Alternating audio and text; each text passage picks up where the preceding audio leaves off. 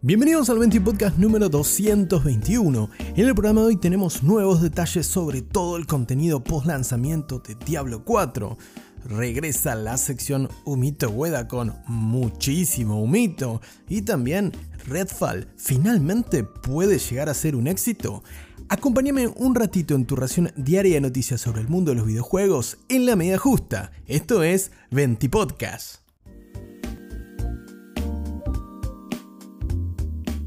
Comenzamos el 20 podcast de hoy hablando sobre uno de los juegos más esperados de las próximas semanas. No, no estoy hablando de Tears of the Kingdom que cae en pocas horas más, sino en el esperadísimo Diablo 4, ya que los chicos de Blizzard se juntaron para hacer un nuevo streaming hablando sobre las posibilidades del juego una vez que salga a la venta. En este último evento de streaming a cargo del equipo de desarrollo de Diablo 4 de un poquito más de una hora 10 de duración, nos adelantaron algunas características del post lanzamiento y cómo nos tenemos que preparar para todo el contenido que viene con Diablo 4. Y es que sí, posterior al estreno del juego el próximo 6 de junio, vamos a contar con temporadas, como ya ha ocurrido por supuesto en la saga, que en el caso de Diablo 4 van a ser de lanzamiento trimestral. Estas temporadas van a agregar funciones de jugabilidad adicionales, líneas de gesta, pases de batalla, objetos legendarios, cambio en el balance de las clases de Diablo 4 y otras mejoras de calidad de vida para el juego.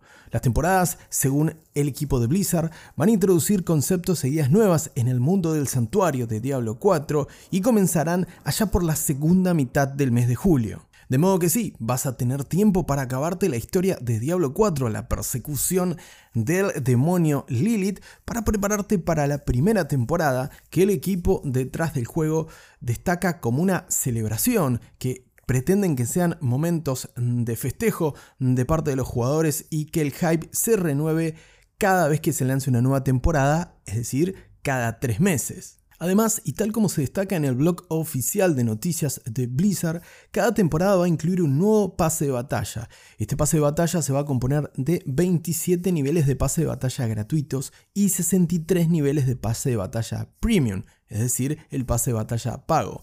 Vamos a poder matar monstruos para obtener objetos decorativos y cenizas ardientes dentro de estos 27 niveles gratuitos y estas cenizas ardientes nos van a servir como recurso para gastar en bendiciones durante toda la temporada. Estas bendiciones a su vez nos van a otorgar bonificaciones al obtener experiencia, oro u óbolos que nada tiene que ver con el Club Atlético Vélez según cómo invirtamos las cenizas de estas bendiciones. Los jugadores vamos a poder tener más de una bendición por temporada activa a la vez y podremos a su vez utilizar este recurso de cenizas ardientes para mejorar la bonificación que vayamos recibiendo con la bendición durante la temporada vigente. Eso sí, las bendiciones que canjeemos con estas cenizas ardientes que vamos a ir obteniendo a medida que avancemos en el juego y derrotemos monstruos en santuario, se van a caducar con cada final de temporada. Y además, Blizzard anticipa que vamos a tener que cumplir con algunos requisitos de nivel de personaje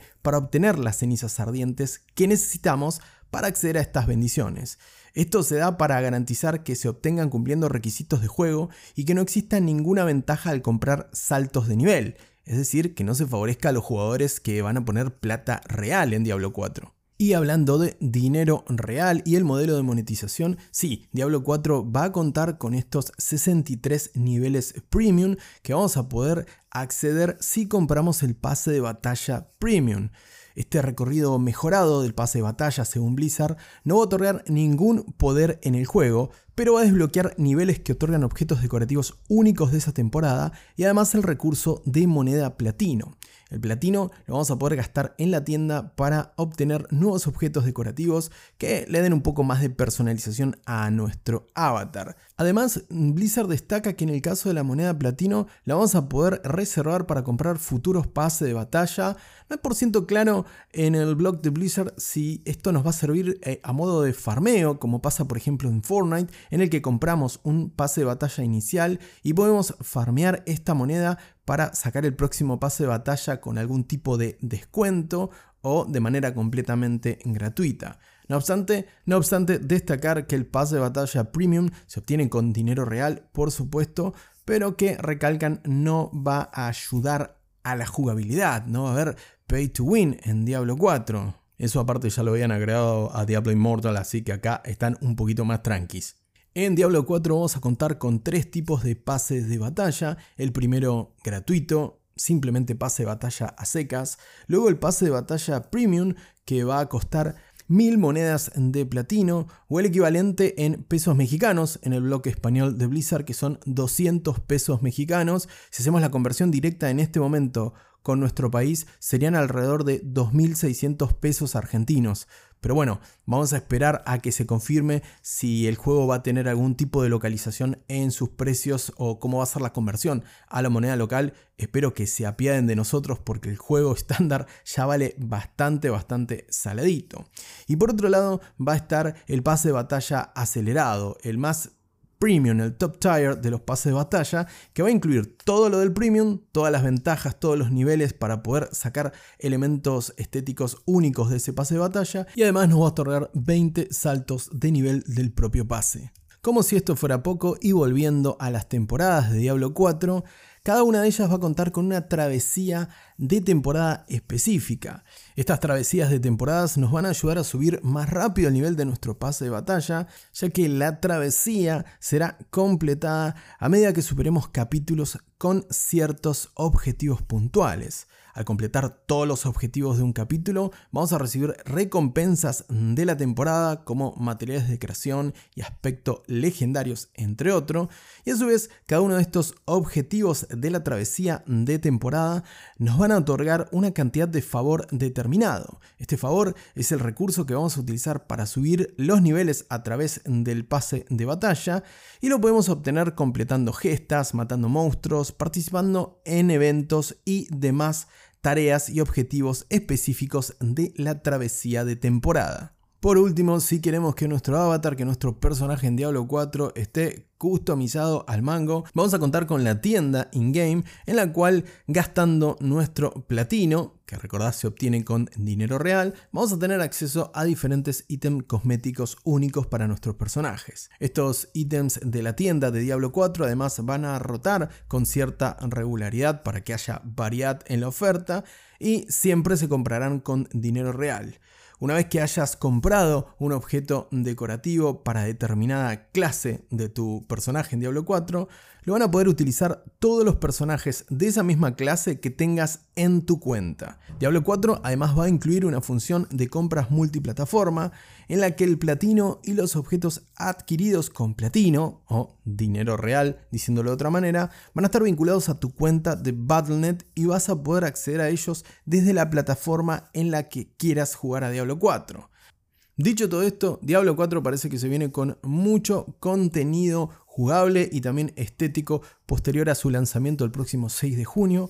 Pero no obstante, no te olvides que este mismo fin de semana, a partir del 12 de mayo y hasta el 14 de mayo, alrededor de las 4 de la tarde hora local de Buenos Aires, vas a poder acceder al Server Slam, la nueva beta abierta, para que accedan todos los jugadores de PC y consolas de actual generación y de antigua generación para hacer una prueba de estrés con los servidores a ver si Diablo 4 se la banca de cara al lanzamiento del 6 de junio. Para poder acceder a esta nueva fase de beta, solo tenés que descargarte Diablo 4 en PC o consolas, en PC a través de battle.net y descargar el juego, por supuesto que ya está disponible a partir de hoy 10 de mayo. Y la verdad, si con todo esto que te conté y que nos adelantó Blizzard sobre Diablo 4 todavía no estás convencido, es porque definitivamente este juego no es para vos. Ahora, si vas a descargarte la beta abierta para participar del Server Slam o ya compraste Diablo 4, nos vemos en Santuario.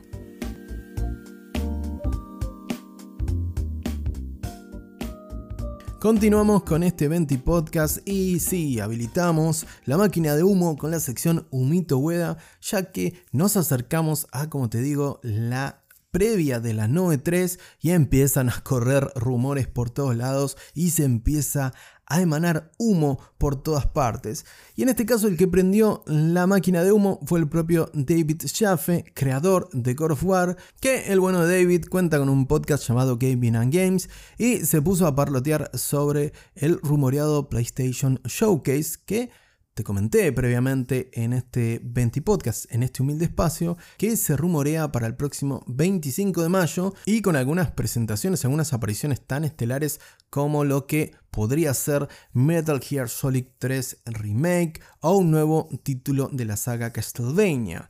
Ahora el bueno de David suma más humo a la mesa y menciona a Bloodborne y su llegada a PC. Eso sí, Jaffe en ningún momento aclara que el juego sería presentado en el próximo PlayStation Showcase de concretarse ese evento, pero sí asegura que el juego está en desarrollo para recibir su esperadísimo port a PC. Recordemos, Bloodborne es el Souls-like exclusivo de PlayStation 4 y PlayStation 5, desarrollado por supuesto por los padres de este subgénero, estoy hablando de From Software. Por otra parte, el creador de la saga God of War mencionó que Bloodborne 2 no está en desarrollo, sino que lo que él ha escuchado de fuentes supuestamente fiables, bueno, al menos nos tenemos que confiar de David Chafe o el humo que nos está vendiendo, fuentes fiables le aseguraron que el único desarrollo de la IP Bloodborne sería su port y su llegada a PC.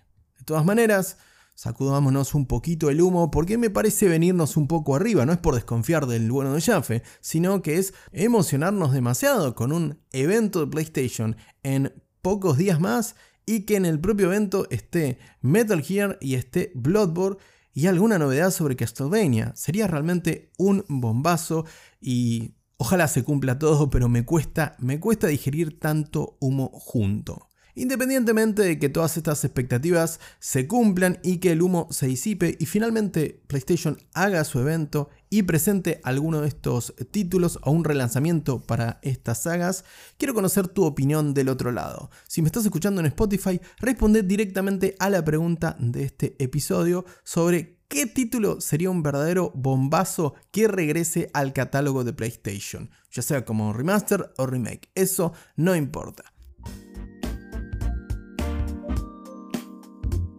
Por último, en el 20 podcast de hoy nos toca hablar sobre Redfall. Y sí, sí, no vamos a criticar más el juego, pobre Redfall, que ha tenido un comienzo bastante, bastante difícil, con pésimas notas, una crítica muy dura por parte de la comunidad y hasta el propio Phil Spencer, líder de Xbox, diciendo que estaba decepcionado con el lanzamiento del título de Arkane. Bueno, pero en este caso hay que hablar sobre algo positivo de Redfall, que lo podría catalogar como un éxito.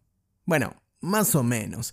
Y es que el sitio True Achievement reporta que Redfall hoy por hoy es el segundo mayor lanzamiento de Xbox en este año y que por el momento solo ha sido superado por Atomic Heart. Sí, sí, aquel shooter soviético de posguerra que se parece tanto a Bioshock, es el lanzamiento más importante de Xbox en este año según True Achievement y basándose en parámetros como por ejemplo el tiempo de juego de los jugadores de Xbox, por supuesto. Además, si tomamos como referencia el tiempo de juego, y la semana finalizada el 7 de mayo, es decir, la semana pasada, Redfall se encuentra solo por detrás de Fortnite, que ocupa la primera posición como hace 10 años más o menos, y Call of Duty Modern Warfare 2. Por lo cual, a pesar de que le ha ido mal, está mal, pero bien, porque muchos jugadores se están acercando a Redfall y le están dedicando mucho tiempo.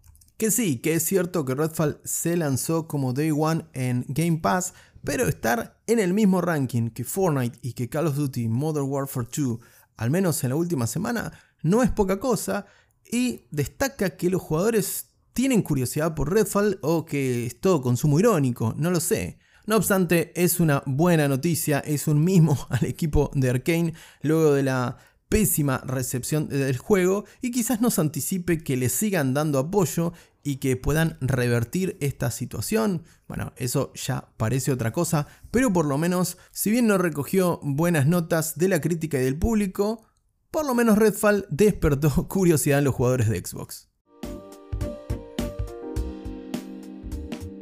Hasta acá un nuevo Podcast, te agradezco como siempre por la compañía. Si te gustó el episodio de hoy, no te olvides de compartir este contenido. Te mando un gran abrazo y que tengas una muy bonita tarde.